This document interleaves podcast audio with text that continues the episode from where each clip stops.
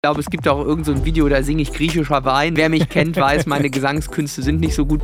Zur Ehrlichkeit gehört auch, und so ehrlich will ich auch in diesem Podcast sein, manchmal sind Parteien auch ein ganzes Stück weit zu Recht in der Opposition, nämlich dann, wenn sie nicht mehr gut genug waren. Und so ist das bei der Union vorläufige amtliche Ergebnis. Klarer Gewinner dieser Wahl. Das deutschlandweite Rekordergebnis. Der große Moment dieses Wahlkampfs. Der überragende Wahlsieger. Es gibt eine absolute Mehrheit. Eins trifft auf die allermeisten Politikerinnen und Politiker zu. Die Überzeugung, die besten Ideen für dieses Land zu haben. Das Problem ist, oft enden sie in Koalitionen als halbgare Kompromisse, denn absolute Mehrheiten gibt es heute kaum noch. Bei uns schon. Wir wollen von unseren Gästen wissen, was wären ihre drei wichtigsten Projekte, wenn sie mit ihrer Partei alleine regieren könnten. Das klären wir jede Woche in diesem Podcast.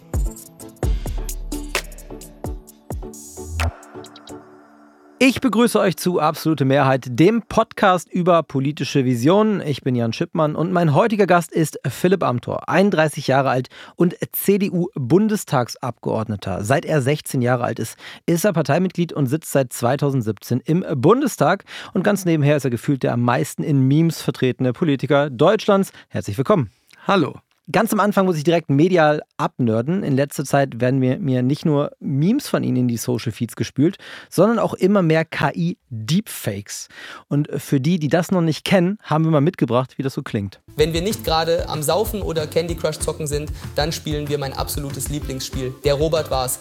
Dabei nimmt man einfach irgendwas, das hier in Deutschland falsch läuft und schiebt es dem Habeck in die Schuhe. Heutiges Thema Dönerpreise. Alter, was soll der Scheiß? Du hast Döner 8 Euro. Nein, habe ich nicht. Alle sagen das. Junge, das war Merkel. Und voilà, CDU bei 40 Prozent. Tja, Opposition kann auch geil sein. Das stammt von einer Insta-Seite namens Schlantologie, die regelmäßig solche KI-Satire bastelt. Wie komisch ist es für Sie, sich in solchen Clips zu hören? Naja, es ist schon manchmal äh, kreativ, manchmal aber auch ein bisschen weird, äh, würde ich mal sagen, was einem da so äh, zugeschickt wird.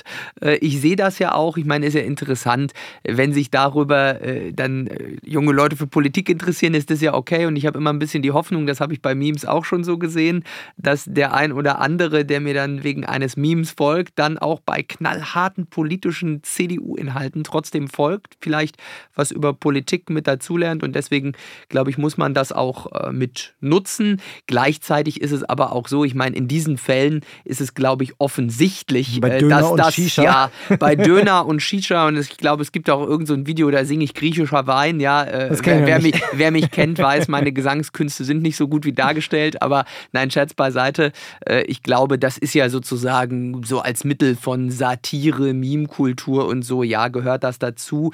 Wichtig ist nur eben auch zu sehen, dass diese Deepfakes Fakes natürlich trotzdem auch, da kommt dann doch der Innenpolitiker in mir durch, schon natürlich auch ein gewisses ja, Gefährdungs- und Obstruktionspotenzial haben, wenn es sozusagen wirklich missverständlich ja. ist. Hier äh, irgendwie glaube ich, dass wir im Bundestag noch gravierendere Themen als die Dönerpreise haben und noch größere Kritik inhaltlicher Art an Robert Habeck. Äh, das glaube ich ist ja offensichtlich und deswegen können das auch die klugen Zuhörer dieses Podcasts und Freunde auf Social Media auch einordnen, dass manches Satire ist und manches knallharte politische Inhalte. Im Clip haben wir eben gehört, Opposition kann auch geil sein. Wie geil ist es wirklich? Naja, Opposition ist dann gut, wenn sie möglichst kurz ist. Und wir arbeiten jeden Tag daran, diese linke Bundesregierung abzulösen, wieder in Regierungsverantwortung zu kommen. Und natürlich ist es besser zu regieren, als in der Opposition zu sein. Aber zur Ehrlichkeit gehört auch, und so ehrlich will ich auch in diesem Podcast sein, manchmal sind Parteien auch ein ganzes Stück weit zu Recht in der Opposition, nämlich dann, wenn sie nicht mehr gut genug waren. Und so ist das bei der Union.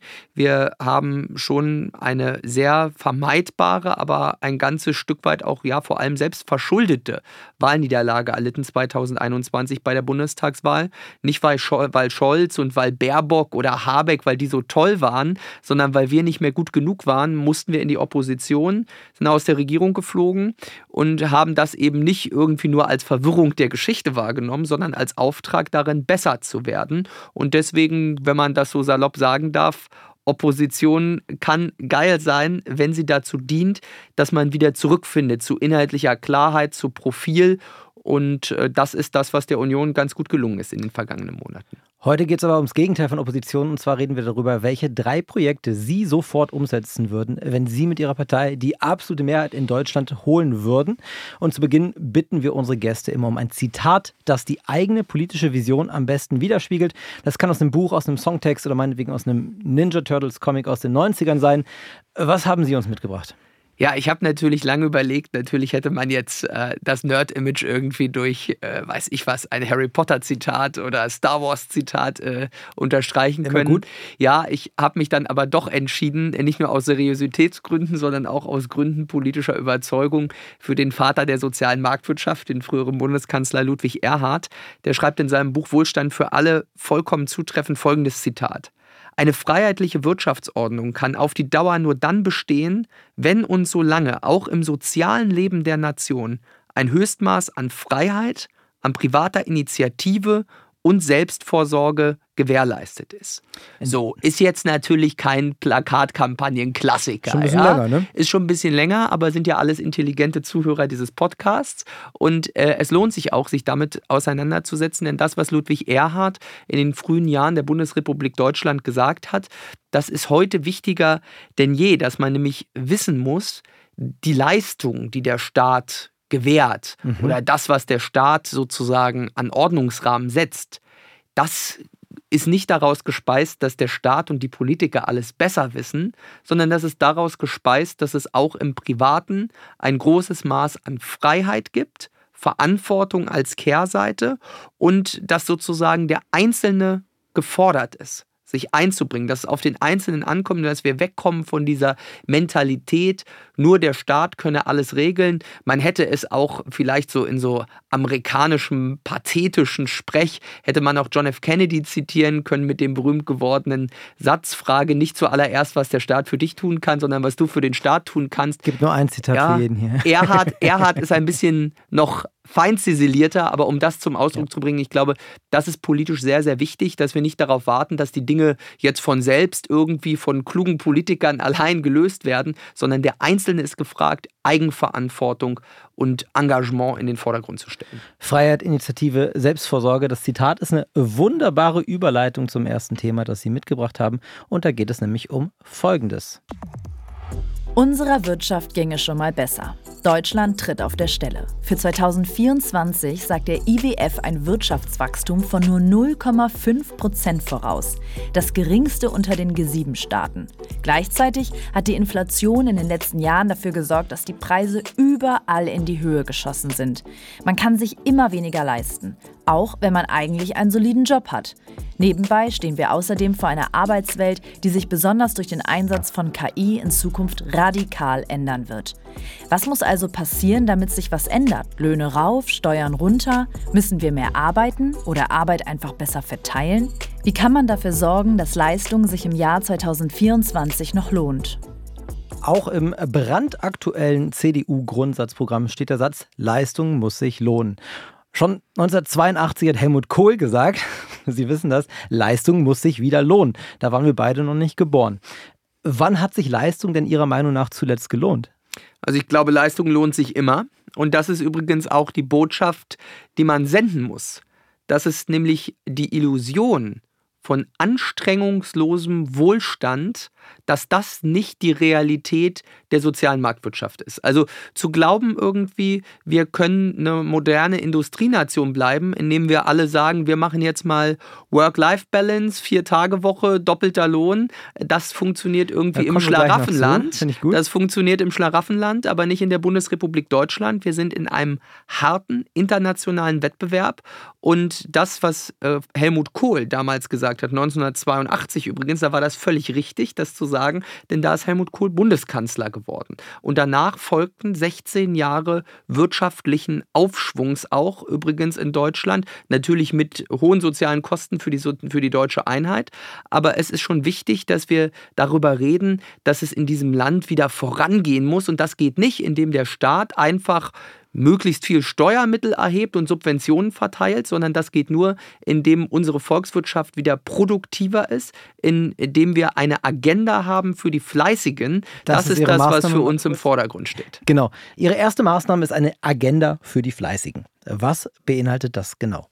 Die Agenda für die Fleißigen, das ist eine der Programmüberschriften aus unserem neuen CDU-Grundsatzprogramm. Und das verbindet sich mit mehreren Implikationen. Zum einen gilt natürlich, Leistung muss sich lohnen. Das bedeutet aber auch, dass sich Arbeiten in unserem Land wieder mehr lohnen muss als Nicht-Arbeiten. Wir haben im Moment, und das ärgert insbesondere viele Menschen mit kleinen und mittleren Einkommen ganz massiv, gerade auch bei mir zu Hause in Mecklenburg-Vorpommern, intensivste Diskussionen über Fehlsteuerungen etwa des Bürgergelds. Wir haben eine Situation, wo spürbar Einschränkungen in unserem Staatshaushalt notwendig sind, weil die Sozialkosten aus dem Ruder laufen. Und wir haben eine Situation, dass wir zwar viele Menschen haben, die in Deutschland arbeiten, aber die immer weniger Stunden arbeiten. Wir haben teilweise die Situation, und das ist wirklich gravierend, ich erlebe das bei mir, dass Handwerker mir sagen, Mitarbeiter haben bei ihnen gekündigt aus Sorge, dass sie die Energiepreise nicht mehr zahlen können und sagen dann, statt ein bisschen über den Mindestlohn zu verdienen, entscheide ich mich lieber dafür, Bürgergeld zu nehmen und der Staat bezahlt die Miete und die Energiekosten. Und das kann nicht richtig sein. Deswegen müssen wir etwas dafür tun, dass sich Arbeiten in unserem Land lohnt. Und das ist keine Debatte auf dem Rücken von Arbeitslosen und vor allem keine Debatte auf dem Rücken von unverschuldet Arbeitslosen. Aber wir müssen es mehr schaffen, nicht mehr über die zu reden, die mhm. irgendwelche Gründe haben, nicht zu arbeiten, sondern wir müssen über die reden, die diesen Laden am Laufen halten, fleißig morgens aufstehen, für die wird zu wenig getan in unserem Land. Und dafür haben wir ganz konkrete Maßnahmen vorgeschlagen. Genau, ähm, über das Bürgergeld können wir vielleicht gleich nochmal sprechen, auch wie das ausdefiniert ist, wie auch, ich meine, im Endeffekt gibt es ein, ein, Existenzminimum, das ist, das wäre auch bei Hartz IV nicht anders gewesen, auch äh, in, in, dem Berechnungsfaktor mit der Inflation. Ähm, wissen Sie, ab welchem zu versteuernden Einkommen der Spitzensteuersatz von 42 Prozent aktuell greift? Ja, ergreift. Und das ist das Problem ab einem Einkommen, das viele Facharbeiter schon erzielen. Die hart arbeitende Mitte in Deutschland zahlt den Spitzensteuersatz. Wir sind ja jetzt nicht in der Quizshow. Sie haben die korrekte Zahl aufgeschrieben, die Redaktion hat es rausgesucht, aber viele glauben, der Spitzensteuersatz 42 Prozent, das zahlen irgendwie nur die Topverdiener. Das zahlen viele Facharbeiter, Ingenieure erst recht. Und das Problem ist, Spitzensteuersatz in Deutschland mhm. zu zahlen, führt ja nicht dazu, dass die Leute jetzt große Chancen auf Eigentum und Reichtum haben, sondern die Realität in unserem Land ist, dass die allermeisten Spitzensteuersatzzahler in Deutschland, viele jedenfalls, auch in einer Stadt wie Berlin, im unteren Bereich dieser Gruppe kaum eine Chance haben auf Eigentumserwerb, auf anderes mehr. Und das ist eine Ungerechtigkeit. Genau. Wir können es aber sagen, der Spitzensteuersatz äh, greift ab einem zu versteuernden Einkommen von 66.761 Euro. Wenn Philipp Amthor mit der absoluten Mehrheit das Sagen hätte, ab welcher Summe würde er denn in seiner Realität greifen? Also die Frage ist ja, äh, wir haben bewusst im Grundsatzprogramm jetzt nicht nur über einzelne Prozentsätze äh, diskutiert. Wichtig ist, wir müssen es schaffen, dass es für die Leute einen Anreiz gibt, mehr zu arbeiten und besser zu verdienen. Durch den aktuellen Verlauf der Steuerprogression in Deutschland ist es zum Teil so, das erleben wir immer wieder, dass beim kleinen und mittleren Einkommen manche Leute sagen, um Gottes Willen, ich will gar nicht 300 Euro brutto mehr verdienen, denn netto habe ich da dann so gut wie nichts zusätzlich mehr raus, das wird mir alles wegbesteuert. Deswegen müssen wir grundlegend dazu kommen, in Deutschland wieder runterzukommen von unserer Hochbesteuerung. Und da will ich aufräumen mit einem Problem, das viele linke Politiker ja immer so äh, an den Tag legen. Die sagen, der Staat hat doch ein riesen Einnahmenproblem, da können wir doch nicht die Steuern senken. Ja, der Staat hat ein auch vielleicht Einnahmenproblem, er hat vor allem ein Ausgabenproblem, er gibt falsches Geld aus, aber er hat auch kein Problem damit, Steuern zu senken, weil Steuersenkungen nicht automatisch zu Steuermindereinnahmen führen. Denn unsere Idee ist, und das ist ein ganz wichtiger Punkt, wenn Steuern gesenkt werden, insbesondere im Bereich der viel zu hohen Unternehmenssteuern, dann wäre es so, dass viel mehr Geld investiert wird, dass es zu Wachstum führt und es kann, das ist volkswirtschaftlich ganz logisch, nur manche verstehen es nicht, es kann dazu kommen, dass man in Deutschland mehr Steuereinnahmen hat, obwohl man die Steuern senkt. Und diesen Effekt wollen wir nutzen, ein Wachstumsturbo für die Fleißigen. Gehen wir nochmal zurück ähm, zur Vier-Tage-Woche, weil in der Realität, auch wenn Friedrich Merz gesagt hat, wir müssen vielleicht alle wieder mehr arbeiten und auch ein Carsten Linnemann gerne Überstunden in Vollzeit auch steuerfrei stellen möchte, wollen in der Realität viele Menschen ihre Arbeitspensum reduzieren. Wir kriegen zum Beispiel aus der jungen Generation das immer wieder bei unserem Format, die da oben gespiegelt, dass junge Menschen sagen, ey, wir haben jetzt mehrere Krisen durchlebt, wir mussten uns während Corona einschränken und viele sind der Meinung, dass sich zum Beispiel eh nie ein Eigenheim leisten können. Deswegen sagen sie ja dann lieber Leben genießen und weniger arbeiten.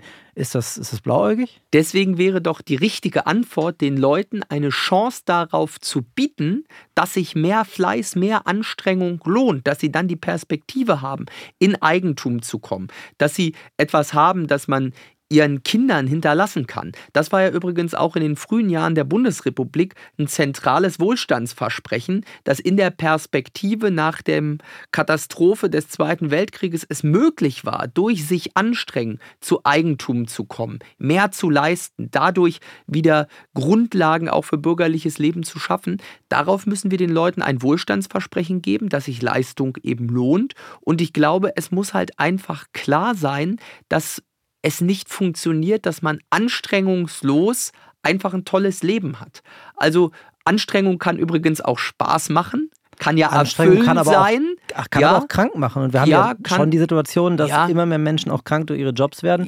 Und neun von zehn Angestellte fühlen sich laut verschiedener Studien am Arbeitsplatz regelmäßig gestresst und jede zweite fürchtet sich vom Burnout. Wie wollen Sie daran? Ja, da muss man auch das ganze Thema mentale Gesundheit übrigens, das wird auch manches Mal sehr auf die leichte Schulter genommen. Mhm. Das will ich ausdrücklich nicht tun. Da muss man auch versuchen äh, zu helfen. Da gibt es auch Möglichkeiten und ich bin auch froh, dass wir da mhm. weiterentwickelt sind. Äh, jetzt in der ganzen Frage Frage auch des Umgangs mit dem Thema, aber mir ist schon ganz wichtig, wir leben in einer Welt, in der um uns drum herum dramatische Veränderungen äh, des Wirtschaftslebens passieren. Wir haben äh, China, wir haben aufstrebende Schwellenländer, äh, bei denen irgendwie natürlich demokratisch, da reden wir jetzt mal gar nicht drüber, aber jedenfalls in der Wirtschaftspolitik nicht die Haltung ist, naja, wir relaxen mal und gucken mal, was passiert, sondern Deutschlands Stellung als Industrienation steht unter einem harten Wettbewerbsdruck. Und wenn wir unseren Wohlstand erhalten wollen, auch für künftige Generationen, müssen wir es schaffen, eben zu einem neuen Schwung wieder zu kommen. Dafür ist es wichtig, solche Anreize zu setzen. Und übrigens, es gibt ja auch die Freiheit, irgendwann dann vielleicht mal weniger zu arbeiten oder für sich persönlich zu sagen, ich erstrebe nicht den wirtschaftlichen Aufstieg. Das ist ja eine legitime Entscheidung, das gehört in einem freiheitlichen Staat dazu. Aber Thomas de Maizière hat das mal ganz gut auf den Punkt gebracht. Er hat gesagt, man kann ja eine solche Haltung vertreten, aber man kann ja eben nicht dann glauben, man macht irgendwie eine Drei-Tage-Woche, arbeitet halb so viel und irgendwer bringt dann um 22 Uhr von Lieferando den Champagner und man hat ein tolles Leben. Äh, das ist ja irgendwie ja. nicht die richtige Einstellung und ich finde, das hat Thomas de Maizière gut auf den Punkt gebracht. Aus der Wirtschaft beschweren sich Arbeitgeber ständig darüber, dass junge Menschen so wenig arbeiten wollen. Und gleichzeitig können sich mittlerweile einige Berufseinsteiger die Jobs in einigen Branchen quasi frei aussuchen, weil so viele Fachkräfte fehlen und äh, immer mehr aus der Boomer-Generation in Rente gehen. Muss es da nicht gerade mehr Flexibilität am Arbeitsplatz geben, um diese Leute zu überzeugen? Also wir haben, das gehört ja auch zur Realität der neuen Arbeitswelt ziemlich viel Flexibilität mittlerweile am Arbeitsmarkt und erleben doch an vielen Stellen, dass wir ehrlicherweise einen Arbeitnehmermarkt haben. Also während es vor Jahrzehnten ja schwierig war, Jobs zu finden und sozusagen die Arbeitgeber da auch teilweise dann wirklich ja Situationen hatten, wo sie gesagt haben, sie machen sich das zunutze, dass es so wenig Jobs gibt, ein Überangebot an Arbeitnehmern potenziell, ist es ja heute eigentlich ganz umgekehrt. Heute sind Fachkräfte Arbeitskräfte eine zentrale Ressource auch für die Wirtschaft. Und deswegen gibt es eben ja auch Bedingungen sozusagen, die auch stärker vorgebracht werden können von den Arbeitnehmern. Und ich würde mir halt wünschen, dass zu diesen Bedingungen dann häufiger auch gehört, wie können wir sozusagen die Gesamtproduktivität erhöhen, wie können wir mehr schaffen, dass es sozusagen ein zentrales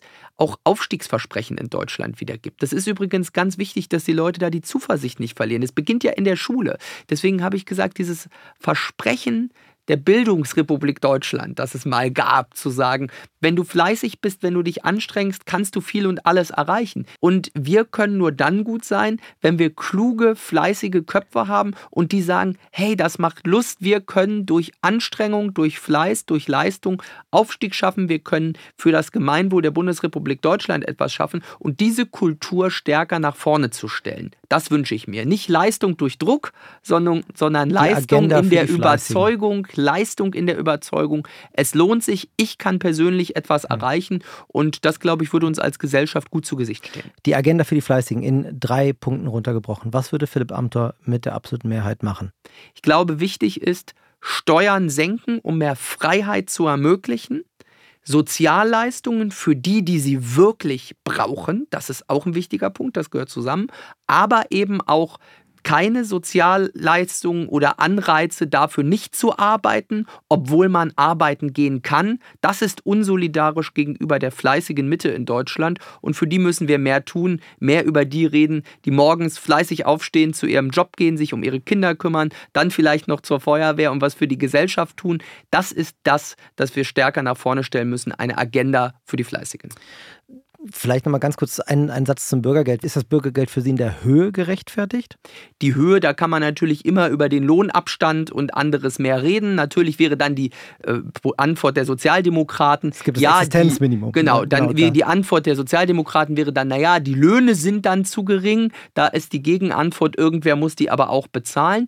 Lassen wir uns jetzt nicht ein auf die Höhe der Bürgergelddiskussion. Niemand, der Bürgergeld in Deutschland äh, bezieht, lebt da in Saus und Braus. Mhm. Dieses Bild will ich ja gar nicht zeichnen. Aber es gibt eben eine Situation, und das können wir ja in den Zahlen sehen, dass es einen Anreiz gibt mit, ich überspitze das, sage es aber trotzdem, weil es die Realität in unserem Land ist, mit dem Doppelwumms von Hartz IV bzw. Bürgergeld und dann noch ein bisschen Schwarzarbeit oder andere mehr oder man verdient sich ein Will bisschen ja was dazu.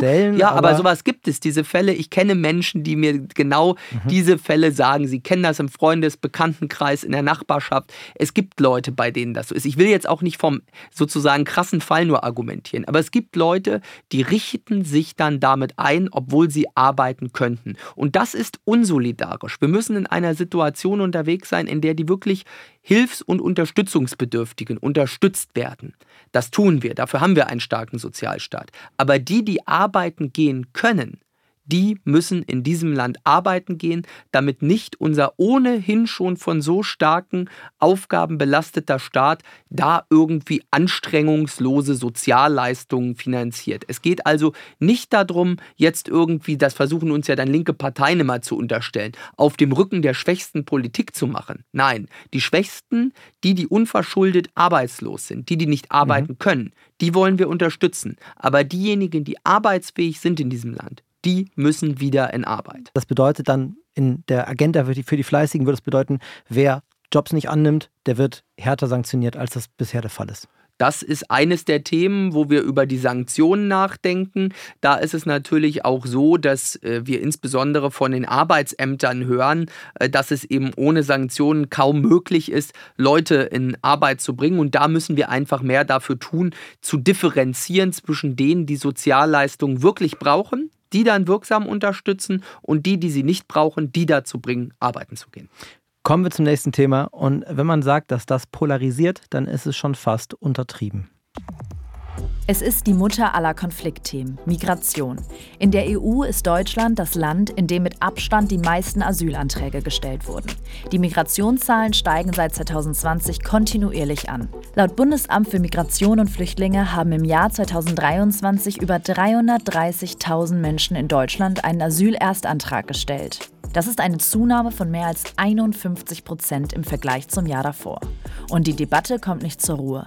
Im Herbst gab es im Zuge pro-palästinensischer Demonstrationen heftige Diskussionen über importierten Antisemitismus und offene Judenfeindlichkeit bei Menschen mit muslimisch-arabischem Migrationshintergrund. Auf der anderen Seite gibt es Recherchen über Rechtsextremisten, die in geheimen Treffen die Vertreibung von Millionen Menschen, auch deutscher Staatsbürger, planen sollen. Es scheint, als wäre das Thema kaum in den Griff zu bekommen. Die zweite Maßnahme, die Sie uns mitgebracht haben, ist die Ordnung von Migration und in diesem Zuge ein Mut zur Leitkultur. Fangen wir doch mal mit dem zweiten Punkt an. Was ist für Sie eine deutsche Leitkultur? Kritiker sagen da ja oft, dass wir schon eine Leitkultur haben, und zwar unser Grundgesetz und unsere freiheitlich-demokratische Grundordnung. Geht Ihre Vorstellung von Leitkultur darüber hinaus? Ich freue mich jedenfalls, äh, dass die Leute Fans des Grundgesetzes sind. Das bin ich auch. Das merkt man in allen Parlamentsreden. Das ist auch gut so. Nur muss man sagen, ein freiheitlich-demokratischer Rechtsstaat, ein Verfassungsstaat, der lebt eben von Voraussetzungen, die er selbst nicht garantieren kann. Das heißt also, das Grundgesetz ersetzt nicht seine kulturellen Wurzeln, sondern es ist aus diesen kulturellen Wurzeln heraus geboren und in diesem Lichte zu lesen. Ich mache es jetzt vielleicht noch mal etwas weniger, weniger intellektuell und weniger genau. theoretisch. Ich mache nur den Überbau. Ja. Die Kurzformel ist, wer eine Badeordnung lesen kann, der kann deswegen noch lange nicht schwimmen. Und so wow. ist es ein Stück weit, ja, es ist sozusagen das vorher gewählte sogenannte Böckenförde-Diktum von mir, das ist der passendere Begriff.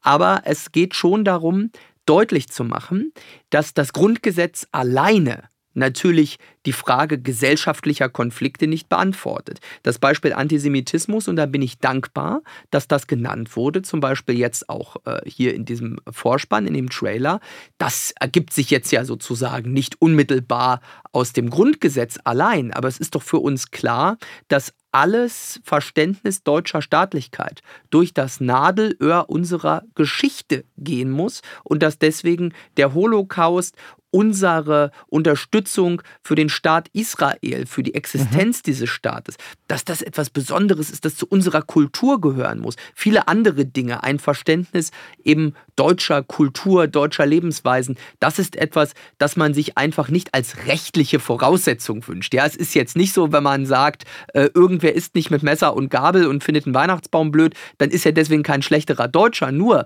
ist ein äh, gesellschaftliches Leben ja darauf angewiesen, hingewiesen, dass es ein Grundmaß an Übereinstimmungen, Verständnis gibt und das ist sozusagen eine metarechtliche, eine nicht rechtliche Kategorie, aber eine Kategorie von gesellschaftlichem Zusammenhalt, die wir eigentlich brauchen. Ich meine, die, das, Sie haben angefangen mit großen Dimensionen, also ein, ein Bekenntnis zum Existenzrecht Israel. Da gehe ich vollkommen mit, auch persönlich, dass, dass es einfach unerlässlich ist.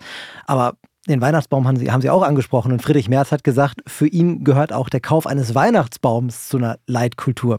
Ist das dann für nicht, mich auch. Ist das nicht ein bisschen kleinteilig auch, ja, um Leute also, zu überzeugen? Deswegen habe ich bewusst den Weihnachtsbaum gewählt. Der gehört für mich auch zur deutschen Leitkultur. Aber diese Leitkultur ist nicht so zu verstehen, dass sie jetzt ein Kriterium, eine Checklist ist, wer ist jetzt ein guter Staatsbürger und wer nicht. So funktioniert es nicht, sondern es geht um die Frage, was sind gesellschaftliche Grundkonsense. Und da finde ich jedenfalls, wenn man sich irgendwie dann in der deutschen Kita dafür rechtfertigen muss, dass man noch einen Weihnachtsbaum aufstellt, dann läuft irgendwie was falsch. Dann ist es eine merkwürdige gesellschaftliche Diskussion. Das sind glaub, aber das Fragen. Aber auch relativ wenig. Ja, aber das sind Fragen, die sind weniger in der rechtlichen Ebene. Und deswegen den rechtlichen Rahmen unseres Verfassungsstaates, den gibt die Verfassungsordnung, das Grundgesetz vor. Die Frage, was ist mit dem gesellschaftlichen Zusammenhalt? Das ist eine Frage, die in der Gesellschaft geklärt werden muss, die politisch geklärt werden muss. Und ich sehe das übrigens ausdrücklich auch als eine einladende Komponente. Denn gerade in den Zeiten der offenen Zuwanderungsgesellschaft muss doch auch klar sein, dann gibt es immer so den schnellen Satz, wir wollen, dass sich alle an unsere Regeln halten. Ja, was sind Welche denn die Regeln? Regeln? Ja. Welche Regeln? Da geht es auch, genau, da geht es um eine Rechtsordnung und da geht es dann aber auch darum, sozusagen einen gesellschaftlichen Grundkonsens einfach zu erzielen, der aber auch darauf basiert, das ist mir wichtig, mhm. diese Leitkultur, sie ist ein einladendes, ein verbindendes Element und kein Ausschließendes, Ausgrenzendes. Und das ist in diesen Zeiten wichtig. Deswegen will ich einmal kurz noch überleiten, auch auf das Thema äh, Rechtsextremismus. Das da gehen wir, da gehen wir gleich drauf. Da gehen wir gleich drauf. Ähm, unsere Frage ist ja, was würden Sie in Regierungsverantwortung tun? Also was würde Philipp Amthor mit der absoluten Mehrheit von staatlicher Seite aus veranlassen, um eine Leitkultur zu etablieren? Also das ist, wie gesagt, keine Frage eines einfachen Parlamentsgesetzes. Da geht es aber um zwei Dinge. Ich glaube, zum einen geht es darum, wie gehen wir eigentlich mit unserer eigenen Staatlichkeit um. Da gab es ja auch mit manchem Augenzwinkern dann äh, Kritik an unserer Initiative für mehr Patriotismus. Das finde ich ist aber ein wichtiger und einladender Punkt. Also darauf zu setzen, dass diese Staatlichkeit sich auch in ihren verbindenden Elementen zeigt, dass wir Schwarz-Rot-Gold nicht den Feinden unserer Demokratie überlassen, dass wir offene Foren der Nation haben, dass wir einen Dialog darüber führen, was hält uns zusammen in diesem Staat, was ist sozusagen Deutsch im 21. Äh, Jahrhundert. Das sind so die Dinge, äh, wo ich mir wünsche, dass wir darüber offener einen Diskurs führen. Das ist aber eher eine Frage gesellschaftlicher Prägung. Was Politiker tun müssen in dieser Zeit, ist natürlich, und deswegen hängen die Themen schon zusammen, mhm. dafür zu sorgen, dass diese Frage von Integration von Zuwanderern, dass die Frage gesellschaftlicher Konsense in einem Maß möglich ist, das nicht überfordert wird von der Integrationsfähigkeit unseres Landes. Und da ist es zum Teil schon so, das muss man sagen, dass natürlich bei diesen hohen Zuwanderungszahlen von Hunderttausenden ungesteuert, dass das an vielen Stellen auf Kosten von Integration geht, dass das unseren Staat und seine Leistungsfähigkeit an die Grenzen führt. Und das ist für den gesellschaftlichen Zusammenhalt sicherlich nicht gut. Wir haben doch gelernt aus der Gastarbeitergeneration, so hoffe ich jedenfalls, welche Fehler man machen kann in der Integrationspolitik. Und dann können wir hier nicht so tun, als dass wir ungesteuerte Migration in unser Land zulassen und uns dann in Jahrzehnten vielleicht über Parallelgesellschaften wundern. Das ist das, wogegen vorgegangen werden muss. Das ist keine Kritik an Zugewanderten, sondern es ist die Verantwortung der Mehrheitsgesellschaft, keine Parallelgesellschaften zuzulassen, sondern genau. einladen und offen zu sein für ein gesellschaftliches Band. Aber genau da können wir mal weitergehen. Und zwar, ähm, also die Leitkultur ist gar nicht mal so eine wirklich eine, eine gesetzgeberische genau. Ebene, sondern es, da gibt es andere Bereiche, gerade bei der, bei der Ordnung von Migration. Und wir haben natürlich diese wunderbare Vorlage, das CDU-Grundsatzprogramm gerade. Und daraus möchte ich mal kurz zitieren. Wir wollen das Konzept der sicheren Drittstaaten realisieren. Jeder, der in Europa Asyl beantragt, beantragt, soll in einen sicheren Drittstaat überführt werden und dort ein Verfahren durchlaufen. Im Falle eines positiven Ausgangs wird der sichere Drittstaat dem Antragsteller vor Ort Schutz gewähren. Das ist wahrscheinlich auch Teil ihres, ihres, äh, ihres Themas, was Sie mitgebracht haben. Ähm, über was für Drittstaaten sprechen wir da? Ja, das ist erstmal eine ziemlich gute Formulierung, äh, wenn ich das sagen darf. Haben Sie das geschrieben? Äh, nicht allein, aber das ganze Grundsatzprogramm äh, ist natürlich etwas, deswegen finden sich auch alle drei von mir mitgebrachten äh, Themen äh, wieder. Ich will nur den kleinen Werbeblock zumindest mal einschieben. Das ist ja auch so, wenn man fragt, absolute Mehrheit, dann ist es übrigens so, ein Abgeordneter allein hat nie die absolute Mehrheit, sondern das die hat man mit einer Partei, mit, Partei. mit, einer Fraktion und da haben wir uns ja viele ja. Dinge überlegt viel zu oft hat die CDU in den letzten Jahren immer nur darüber nachgedacht, was würde sie in Kompromissen machen. Jetzt haben wir dort formuliert, was wäre unsere Wunschlösung. Perfekt so. für uns. Richtig. Genau. Und deswegen ist es auch so, dass unsere Wunschlösung wäre, dass wir in einem Modell international geordnet und gesteuert Migration organisieren können. Ich glaube nämlich, die aktuelle Migrationspolitik ist ziemlich unsozial, denn sie ist nicht zielgenau. Das ist ein erhebliches Problem. Ich habe es vorhin bei den Sozialleistungen ja auch versucht zu erklären. Uns geht es ja nicht darum, keine Sozialleistungen zu gewähren, sondern für die richtigen, mhm. möglichst passgenau. Und so ist es in der Migrationspolitik auch. Wir haben jetzt eine Situation, in der an vielen Stellen leider diejenigen belohnt werden, die als kräftigste und als entschlossenste den Weg nach Europa finden. Belohnt wird sozusagen die Migrationsbewegung nach Europa mit teilweise menschengefährlichen Überfahrten über das Mittelmeer, torturhaften Reisen äh, über die Balkanroute, die Türkei, sonst wo lang. Das ist doch alles nicht sozial. Anreize dafür zu schaffen, ist völlig falsch. Und wir sehen übrigens, dass dort die jungen oft dann starken, halbstarken Männer belohnt werden durch diese Migrationspolitik und Frauen, Kinder, Kranke, die bleiben dann oft zurück und sind dann angewiesen irgendwie auf Asylverfahren, auf Migrationshilfe in Ländern irgendwo in Nordafrika. Das halte ich für zutiefst unsozial. das ist, ich, und der deswegen, zweite Teil von Ja, das Problem. hängt aber eng zusammen, weil man diese Trennung nur dann vornehmen kann, wenn man Migration so organisiert, dass wir in einem sicheren Drittstaat auf der Basis von Kontingenten entscheiden, wer ist wie schutzbedürftig. Und ich würde mir wünschen, dass wir in Zukunft denjenigen, die eigentlich viel schutzbedürftiger sind, als diejenigen, die jetzt zum Teil zu uns kommen, dass wir denen helfen. Das Genau. würde auch die Akzeptanz für das Asylrecht sichern. Ich muss sagen, ich habe es nicht ganz verstanden, als ich es gelesen habe. Einfach vielleicht nur kurz, welche Drittstaaten, über was für Länder reden wir da? Das können mehrere Staaten sein. Ein Drittstaat ist jedenfalls ein Staat, der jetzt nicht Bestandteil der Europäischen Union ist. Das ist diese Formulierung. Denn wir haben. Haben Sie da irgendeinen im Kopf, irgendeinen dafür, potenziellen dafür Kandidaten? kann man mehrere, äh, mehrere Verhandlungen führen. Mehrere Länder eignen sich dafür. Zum Beispiel? Es gibt die Diskussion ja, die man jetzt zum Beispiel sieht, dass Italien mit Albanien spricht. Wir sehen,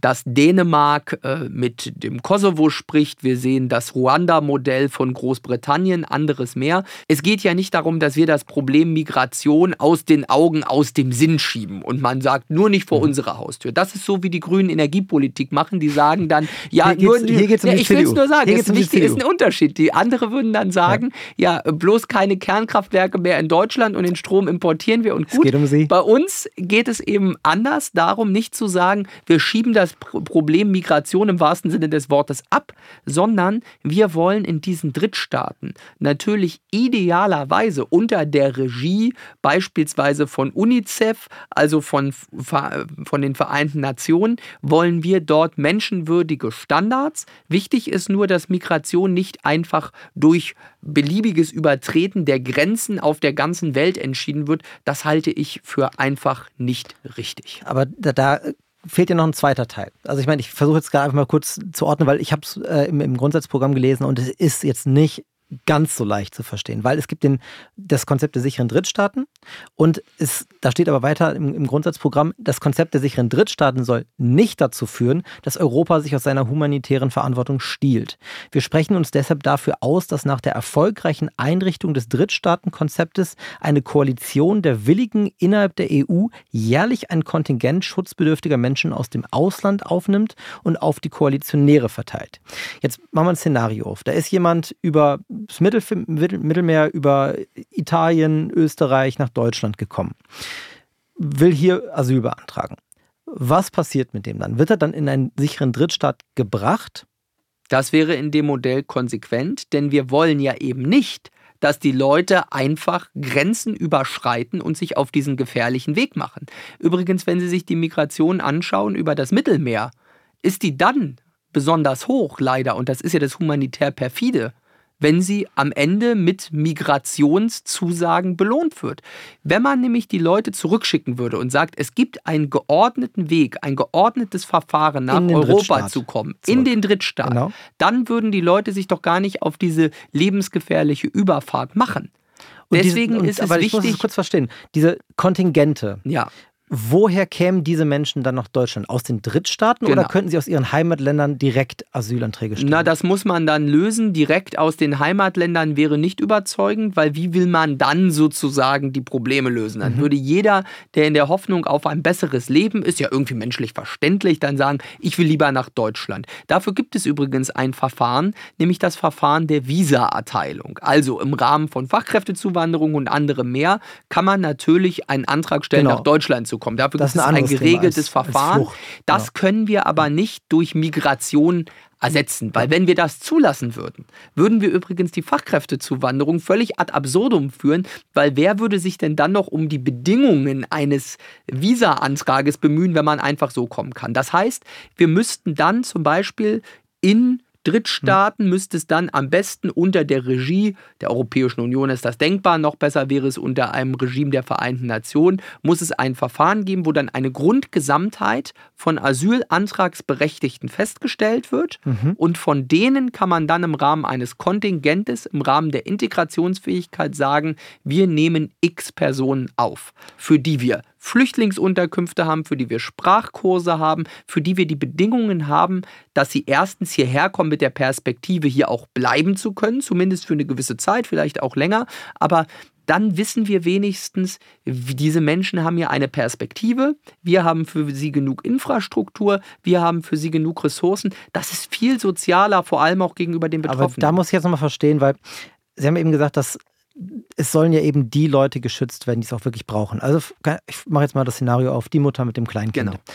Wenn die aber nicht von zu Hause diese Asylanträge stellen können, sondern nur von einem sicheren Drittstaat, dann müssen die ja trotzdem noch irgendwie nach Albanien zum Beispiel kommen, oder? Nein. Also, Dafür kann es dann Mittel und Wege geben, wie diese Anträge gestellt werden. Schon heute gibt es ja zum Beispiel eine große Struktur von UN-Flüchtlingslagern, von Möglichkeiten von Asylagenturen. Und da ist es eben wichtig, dass wir erstmal verhindern, dass sie sich auf diesen Weg machen, jetzt nach äh, Europa allein, denn das ist ja das Gefährliche. Aber Diese irgendwohin müssen sie sich ja dann auf den Weg machen. Ja, das wird man sehen. Wir werden da Verfahren finden. Wichtig ist jedenfalls, es darf ja nicht das Signal geben, jetzt sage ich einfach mal, äh, wie das Buchen eines Flugtickets will ich irgendwo hin, sondern es muss ein geordnetes und geregeltes Verfahren geben. Aber wichtig ist, dass wir wieder zu dieser Ordnung und Steuerung zurückkommen, weil dieser Dammbruch, der dadurch entstanden ist, dass am Ende Fakten schaffen, über Bleibeperspektiven entscheidet, das kann nicht richtig sein. Dann noch eine Verständnisfrage. Im Falle eines positiven Ausgangs wird der sichere Drittstaat dem Antragsteller vor Ort Schutz gewähren. Was ist im Falle eines negativen Ausgangs? Werden die Leute dann wieder in ihre Heimatländer gebracht aus dem sicheren Drittstaat? Ja, denn dann sind sie ja nicht schutzberechtigt. Und was ist, bei, wenn, die, wenn da die gleichen Probleme bestehen wie bei uns, also die, es fehlen Papiere oder die Heimatländer nehmen es nicht zurück? Ja, dann ist das in der Tat ein Problem der Heimatländer, mit dem wir uns nicht abfinden können. Das will ich auch mal sagen. Das stört mich ja massiv seit vielen Jahren. Wir äh, hauen Millionen von Entwicklungshilfe um uns an irgendwelche Drittstaaten und die sagen dann, eure Kohle nehmen wir gerne, aber äh, eventuell kriminell gewordene Staatsbürger oder Leute mit ungeklärter Identität, da stellen wir uns jetzt mal irgendwie auf die Hinterbeine, damit wollen wir nichts zu tun haben. Das halte ich auch nicht für richtig. Das heißt, es braucht natürlich einen Druck auch auf Herkunftsländer mhm. und insgesamt ein System internationaler Kooperation. Mir ist nur wichtig, unser System, es basiert ja darauf, dass wir ein Verständnis endlich mal davon entwickeln, dass nicht alle Probleme der ganzen Welt nur in den Grenzen der Bundesrepublik Deutschland gelöst werden können, sondern dass internationale Zusammenarbeit der bessere Weg dafür ist. Das ist ja eigentlich die zentrale Erkenntnis, wenn man sich mal vor Augen führt, nach dem Zweiten Weltkrieg gab es diese tolle Idee, dann zu sagen, jawohl, es ist besser, wenn wir mit den Staaten Staaten untereinander zusammenarbeiten und so müssen wir hier auch vorgehen. Ähm, wie hoch soll denn das Kontingent dann sein, das Deutschland dann übernimmt? Ja, das hängt natürlich an den Ressourcen,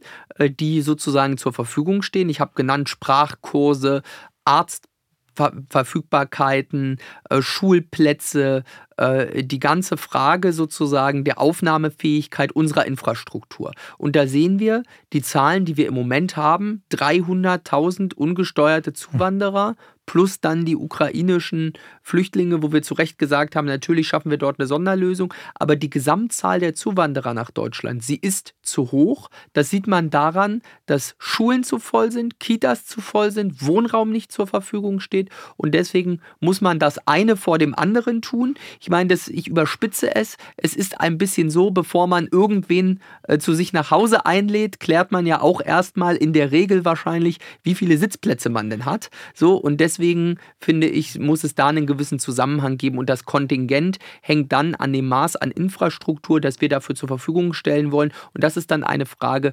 gesellschaftlicher und politischer Erwartung. Also das Kontingent würde dann im Laufe der Zeit mehr, immer mehr steigen, wenn die Infrastruktur besteht. Wenn man das will, genau. das ist dann eine ja. Frage der politischen Prioritätensetzung. Und daran orientiert sich Apropos das. Prioritätensetzung. Aktuell wird die Migrationsdebatte aber ja eher von den sogenannten Remigrationsplänen von Rechtsextremisten dominiert, die im Zuge der Korrektivrecherche aufgedeckt worden sind, was nichts anderes bedeutet als Pläne zur Vertreibung von, von Millionen von Menschen, auch deutscher Staatsbürger. Was hat es mit Ihnen gemacht, als Sie davon gehört haben? Ja, also ich finde jedenfalls diese Vorstellung von Staatsvolk, die hat nichts zu tun mit unserer Geschichte, die hat auch nichts zu tun, also mit den Lehren, die wir aus der Geschichte ziehen müssten, und sie hat auch nichts zu tun mit unserer freiheitlich-demokratischen Verfassungsordnung. Denn das Staatsvolk ist eben nicht aufzuteilen nach ethnischen Kriterien, sondern nach der Staatsbürgerschaft. Bin ich Deutscher oder nicht? Bin ich Teil dieses Staates? Und das geht nicht mhm. danach, ob irgendwelche komischen Typen irgendwen deutsch finden oder nicht, sondern das richtet sich danach, ob man Teil dieses deutschen Staatsvolks ist, indem man deutscher Staatsbürger ist. Und da müssen wir ganz entschieden und klar widersprechen. Eine ethnische Aufteilung des Staatsvolks ist kreuzgefährlich und äh, steht auf Kriegsfuß zu unserer mhm. freiheitlich-demokratischen Grundordnung. Zwei von den komischen Typen, die Sie genannt haben, waren ja auch CDU-Mitglieder, die vor Ort gewesen sind. Carsten Linnemann hat das schon klar gesagt, das wird knallharte Konsequenzen geben. Was ist Ihre Botschaft an diese Menschen? Ja, absolut. Also es gibt nicht nur knallharte Konsequenzen in Form einer Ankündigung, sondern es ist auch umgesetzt worden. Und das ist ja ein großer Unterschied. Ich meine. Der, ja, na, selbstverständlich. Und ich meine, äh, nicht nur das, also so eine Leute äh, haben irgendwie äh, doch alle Grundlagen von demokratischem Diskurs verlassen. So, und hinzu kommt noch, das ist ja ein großer Unterschied, die AfD versucht das dann natürlich zu relativieren irgendwie. Die sagen, ja, da waren doch irgendwelche Leute der CDU dabei. Ja, da sind irgendwelche Leute dabei, die versehentlich, ist mein Eindruck, nicht schon aus der CDU ausgetreten sind. Das sind Werteunion, ja, ja, die haben dann gewesen. mehr oder minder ja die Gründung einer konkurrierenden Partei vorbereitet. Die erkennen irgendwie in unserem neuen Grundsatzprogramm, in dem, was Friedrich Merz, Carsten Linnemann und bescheiden auch ein Team äh, äh, um mich und andere da vorangebracht haben in den letzten Monaten, wer darin irgendwie den Linksruck der CDU erkennt, der hat irgendwie auch eine merkwürdige Wahrnehmung, würde ich sagen. Aber äh, Spaß beiseite, ich bin da wirklich sehr hm. klar, das ist ein Versuch der AfD das zu relativieren. Bei uns stehen da irgendwelche Leute äh, dabei, die 0,0 Rolle spielen in der CDU, wo die CDU sofort Konsequenzen gezogen hat. Und bei denen ist eine Bundestagsabgeordnete dabei, ein Fraktionsvorsitzender aus einem Landtag. Und da wird so getan, als sei das irgendwie eine völlig normale Sache. Und das ist etwas, wo mir wirklich mhm. jedes Verständnis fehlt, dann auch keine politische Hygiene an den Tag zu legen. Also dann zumindest zu sagen, wir klären das mal auf, wir setzen mhm. uns damit auseinander. Das alles fand da nicht statt und das ist wirklich für mich mhm. das letzte Demaskieren von vermeintlicher Bürgerlichkeit. Viele fordern deshalb jetzt auch ein AfD-Verbot. Wie ist Ihre Haltung dazu? Also ich glaube, die wehrhafte Demokratie, die darf sich jetzt nicht selbst zu einer hyperventilierenden Demokratie verzwergen, wo man sagt, wir können nur noch mit Verbot und Repression vorgehen. Aber ein das ist ja ein Mittel der Demokratie. Ja, naja, das Mittel, wenn man das mal historisch jetzt sagen darf, ja. äh, die Lehre aus der Weimarer Republik ist eben nicht, dass man Parteien leichter verbieten kann, sondern dass man sie schwerer mhm. verbieten kann. Gab es erst zweimal? Ja, man darf, ja, das gab es zweimal. Ich will aber mal die historische Anleihe mhm. sehen, wenn dann alle mal so schnell gesagt, ja, 20er, 30er Jahre. Die NSDAP war in der Weimarer Republik über weite Strecken ihrer Geschichte verboten und ein Parteiverbot in der Weimarer Republik war viel einfacher. Da konnten Parteien nach dem einfachen Vereinsrecht verboten werden und die Nazis haben dann die konkurrierenden Parteien verboten und deswegen ist die Lehre eigentlich aus dieser Zeit, dass es heute viel schwerer ist, Parteien ja. zu verbieten. Und deswegen ist der Rückschluss sozusagen nicht, wegen den Lehren der Weimarer Republik muss man sofort oder kann man sofort die AfD verbieten, sondern es ist viel schwerer. Juristisch halte ich das im Moment jedenfalls nicht für aussichtsreich.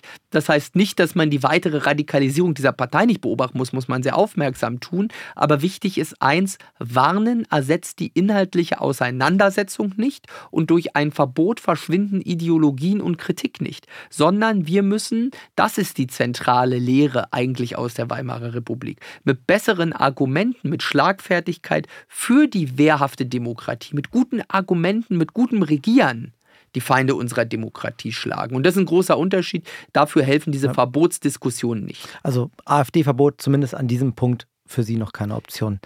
Jetzt gehen regelmäßig Hunderttausende Menschen auf die Straße, um gegen Rechtsextremismus zu protestieren. Unter anderem auch viele Politikerinnen und Politiker. Waren Sie da auch schon dabei oder haben Sie vor, auf eine Demo zu gehen? Also ich finde das nicht schlecht, wenn Leute äh, demonstrieren und auch klar sich abgrenzen gegenüber dem Rechtsextremismus. Deswegen sind diese äh, Demonstrationen auch zu begrüßen. Nur ist eben auch wichtig, auch da muss man schon ein bisschen auf Präzision achten. Ist kein Vorwurf. Ich sage nur, es ist mir persönlich wichtig, weil ich den Eindruck habe, dass es da manchmal etwas verschwimmt.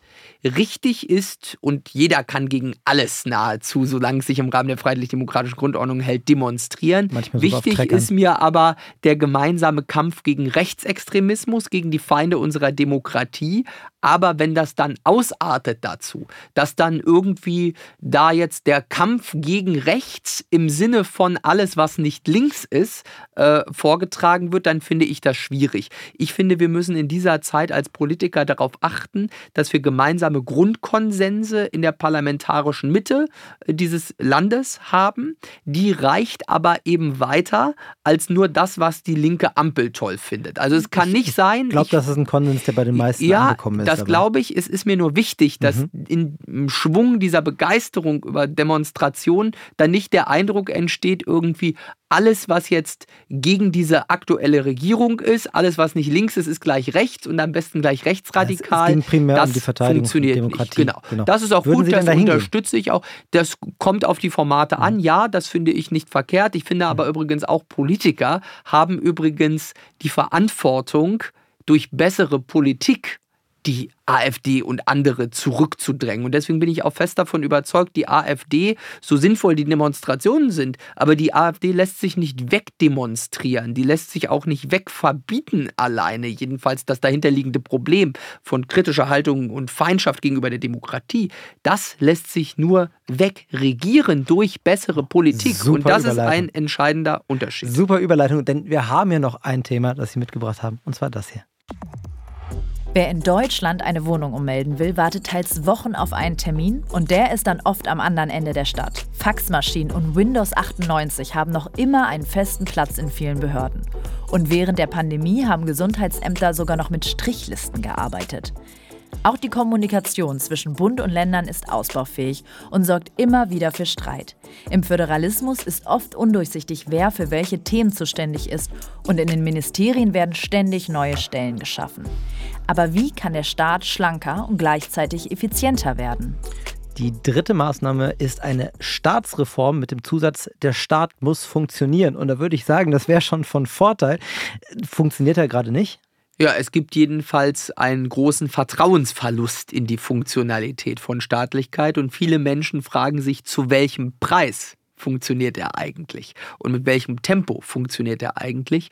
Und deswegen glaube ich, dass es eine der zentralen Herausforderungen auch für die nächsten ja, zehn Jahre mindestens diesen Staat wieder dynamischer, ihn wieder agiler zu machen. Ich habe mich im Grundsatzprogrammprozess der Partei mit diesem Thema ganz besonders beschäftigt. Und Ist da auch muss man in der Fraktion. Absolut. Und, und da muss man schon sehen, äh, unser Staat ist eigentlich eine tolle Sache, aber er hat sich schon in den letzten Jahren ganz schön fett gefressen.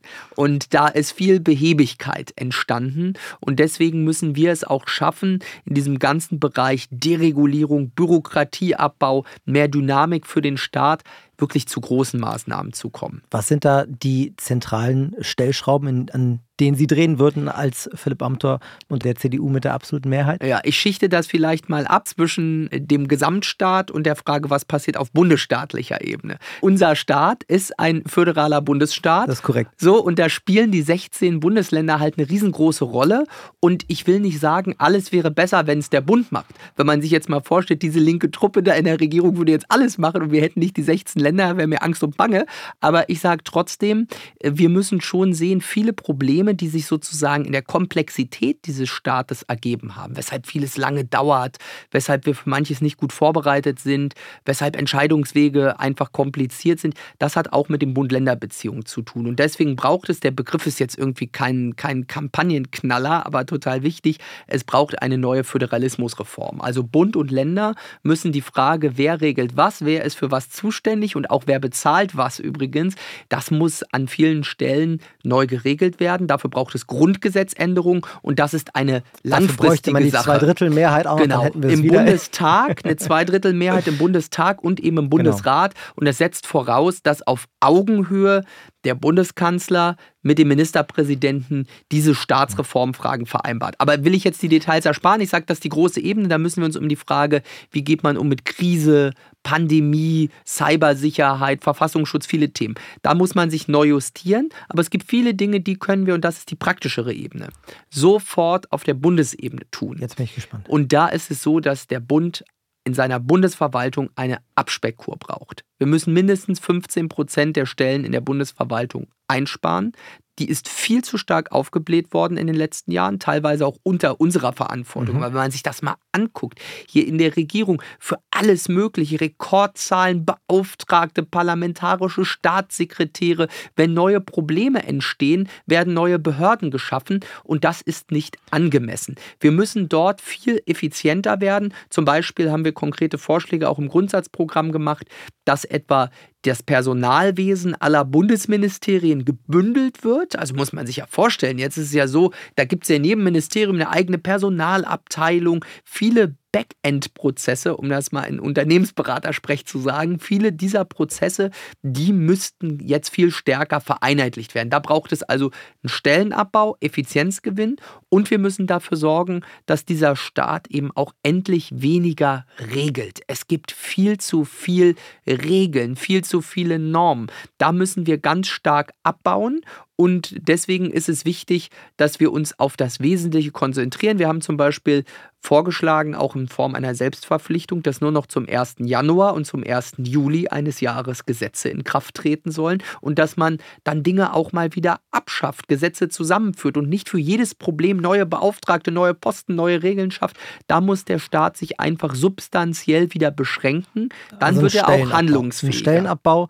Dann gehen wir nochmal, wir haben es gerade im Teaser gehört, auf die Verwaltung, auf gerade auch eine digitale Verwaltung, die sich effektiv ja jede Partei irgendwie ins Wahlprogramm schreibt seit tausend Jahren. Und trotzdem muss ich immer noch, um eine Wohnung umzumelden, 45 Minuten mit der Bahn irgendwo anders in der Stadt hinfahren. So, was muss da geschehen, damit sich das mal ändert? Ja, also ich glaube, da ist ein Punkt ganz wichtig, mit dem wir uns auch intensiv beschäftigt haben, dass der Staat eben auch Daten braucht, wenn er sozusagen digitalisierte Verwaltung schaffen will. Da gibt es einen offensichtlichen Widerspruch in Deutschland an vielen Stellen zwischen überzogenem Datenschutz und notwendiger Datennutzung. Also man hat den Eindruck, die Leute hauen irgendwie alle Daten an Amazon und äh, Payback raus, um irgendwie, keine Ahnung, einmal im Jahr bei Payback eine Gutschrift zu kriegen, teilen da alle möglichen Daten, auch mit sozialen Netzwerken, wird von vorne bis hinten alles geteilt. Das wollen wir als Staat gar nicht. Aber wenn der Staat dann irgendwie vom Gesundheitsamt mit der Familienkasse mal die Daten teilt, dann ist da Untergang des Abendlandes. Und deswegen muss für uns schon klar sein, wir müssen auch auch in der Frage, wie darf der Staat Daten erheben, wie dürfen Daten verarbeitet mhm. werden, müssen wir dringend etwas tun, damit es eine digitalisierte Verwaltung geben kann. Das heißt nicht kein Datenschutz, der Staat darf alles, das ist eh eine sondern Frage es geht genau Teil. zum Teil, aber auch zum Teil viele Fragen des öffentlichen nationalen mhm. Verwaltungsrechts. Da kann man und muss man sehr viele Details ändern und da geht es eben darum, Datenschutz nicht nur als Abwehrrecht zu sehen gegen den bösen Staat, sondern als Teilhaberecht. Stichwort Datenschutz-Cockpit und so, dass man sieht, welche staatliche Behörde hat welche Daten, mit wem will ich was teilen. Da müssen wir einfach sehr, sehr viel besser werden. Das ist viel zu behäbig. Da sind wir auch im Vergleich zu vielen anderen europäischen Ländern sehr weit hinten dran. Aber nur dann versteht man den Staat ja auch als Serviceeinrichtung. Und deswegen dieser Staat, er ist dringend reformbedürftig und ich glaube, das ist auch etwas, was dann an vielen Stellen wirklich wirklich Verdruss gegenüber staatlichem Handeln nehmen würde, wenn die Leute sehen, dieser Staat, er beschränkt sich selbst, er ist schnell, er funktioniert und dafür haben wir einige konkrete Vorschläge gemacht da habe ich sogar einen, einen Favoriten, ähm, der im, im, im, Grundsatzprogramm steht. Und zwar, ein Gründungsprozess darf nicht länger als ein Fußballspiel dauern. Das klingt ziemlich ambitioniert, aber ist das auch realistisch? Ja, also der Fußballfan Carsten Linnemann hat sich dabei schon was gedacht, äh, das ins Programm zu nehmen, in der Tat. Äh, also wir sind nämlich auch bei diesen Fragen, dass das keine Rocket Science ist, sondern dass das in anderen Ländern geht, sehen wir auch allein in der Europäischen Union. Das ist digital möglich. Das heißt nicht, dass man da nicht vielleicht danach trotzdem nochmal zum Notar gehen muss, aber äh, wir schauen, dass so eine Strukturen einfacher, schneller sind und wichtig ist auch, dass wir eine Mentalität hinbekommen, die Carsten Linnemann immer so schön umschreibt beschreibt, mit der einfach mal machen. Mentalität. Das hängt übrigens auch mit der Frage Leistung, Aufstiegsversprechen ganzes Stück weit zusammen. Trauen wir uns eigentlich was zu oder sagen wir um Gottes Willen, das wird eh alles nichts mehr? Deswegen, wir wollen einen Staat, Dinge mal ausprobiert. Wir wollen, dass Menschen Dinge ausprobieren. Wir haben gesagt, eine Bundesexperimentierklausel, die dafür sorgt, dass der Staat vielleicht ein halbes Jahr mal ohne jede Regelung ins Detail, vielleicht in der Pilotregion mal etwas ausprobiert. Und das, was funktioniert, kann dann bundesweit übernommen werden und was nicht funktioniert, fliegt. Das ist eine Regelung, die klug ist und diese Mentalität des einfach mal Machens, neuen Geistes Aufbruchs, Dynamik, wenn das sozusagen in Deutschland äh, vorangehen würde, dann wäre unserer Gesellschaft viel geholfen. Das klingt so ein bisschen wie dieses alte FDP-Plakat Digital First, Bedenken Second. Aber ja gut, das war nicht sehr erfolgreich, würde ich sagen, aber ich, ich traue uns da mehr zu. Aber ich habe da noch eine, eine, kleine Hintertür für Sie und zwar äh, im saarländischen Winterbach ist 2021 ein neuer Weltrekord gelungen. Der, das längste Fußballspiel der Geschichte fand statt, über 168 Stunden. Oh. Also vielleicht ist das ein Schlupfloch, falls es nicht ganz so klappt mit der Verwaltungsreform. Ja, wir Aber, halten uns lieber an das, was wir versprechen. Genau. Vielleicht am Ende nochmal ganz kurz in drei Punkten schnell beschrieben. Die Staatsreform, ein Philipp Amthor in der, mit der absoluten Mehrheit äh, mit seiner Partei würde die Staatsreform in folgenden ein, zwei, drei Punkten angehen. Die Bund-Länder-Beziehungen müssen grundlegend überarbeitet werden. Wir brauchen ein Update für den Bundesstaat. Wir müssen dafür sorgen, dass auf der Ebene des Bundes die Bundesverwaltung selbst mit gutem Beispiel vorangeht. Sie muss schneller werden, sie muss schlanker werden.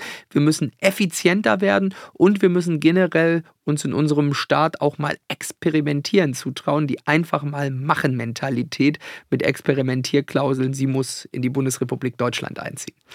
Großartig. Wir sind am Ende angekommen. Als neuer Podcast freuen wir uns natürlich über jede Unterstützung und über jeden Support. Und dafür haben wir einen Shoutout bekommen. Und zwar von jemandem, den Sie ganz gut kennen. Yo, Diggi, das war's mit diesem epischen Gespräch. Wenn es deine Synapsen so befeuert hat wie meine, dann direkt Abo für meinen Lieblingspoddy, absolute Mehrheit dalassen und safe 5 Sterne gönnen. High Five am Tor out. Ja. Würden Sie es so unterschreiben? Ja, also da bräuchte ich auf jeden Fall ein Manuskript, weil das wären nicht eins zu eins meine Worte, aber jedenfalls hat mir der Podcast mit euch sehr, sehr gut gefallen.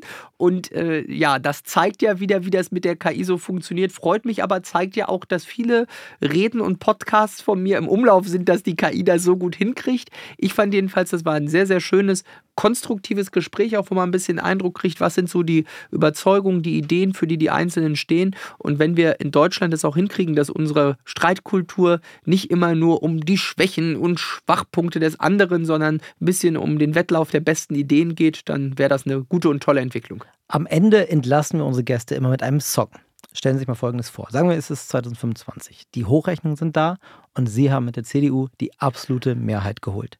Sie nehmen sich einen Moment für sich alleine, durchatmen. Sie gehen in Ihr Büro, schließen die Tür und welchen Song macht Philipp Amthor dann an? Weiß ich nicht. Friedrich Merz wird Kanzler oder so, aber den gibt es noch nicht. Der muss dann wahrscheinlich als äh, Fansong äh, noch kombiniert, äh, komponiert werden. Äh, aber haben keinen kein im Kopf so einen Herzenstrack, der so ein bisschen den eigenen Erfolg dann. Ach, das weiß ich, das weiß ich gar nicht, ob sozusagen dieser, äh, dieser Moment dann sozusagen der stillen Einkehr, der kommt dann wahrscheinlich erst ein paar Tage später. Aber in der Tat, äh, wenn die Hochrechnungen so kommen, wie wir uns das wünschen, wenn wir es schaffen, dass die CDU wieder Regierungsverantwortung übernimmt, dann darf auch ein bisschen gefeiert werden.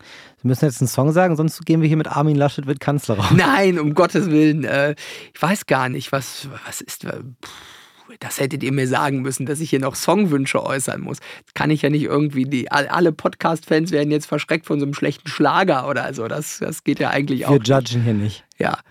Oh, ich weiß nicht, wahrscheinlich äh, hört man dann zum Abschluss die deutsche Nationalhymne und viel Freude. So machen wir es. Vielen Dank fürs Teilnehmen.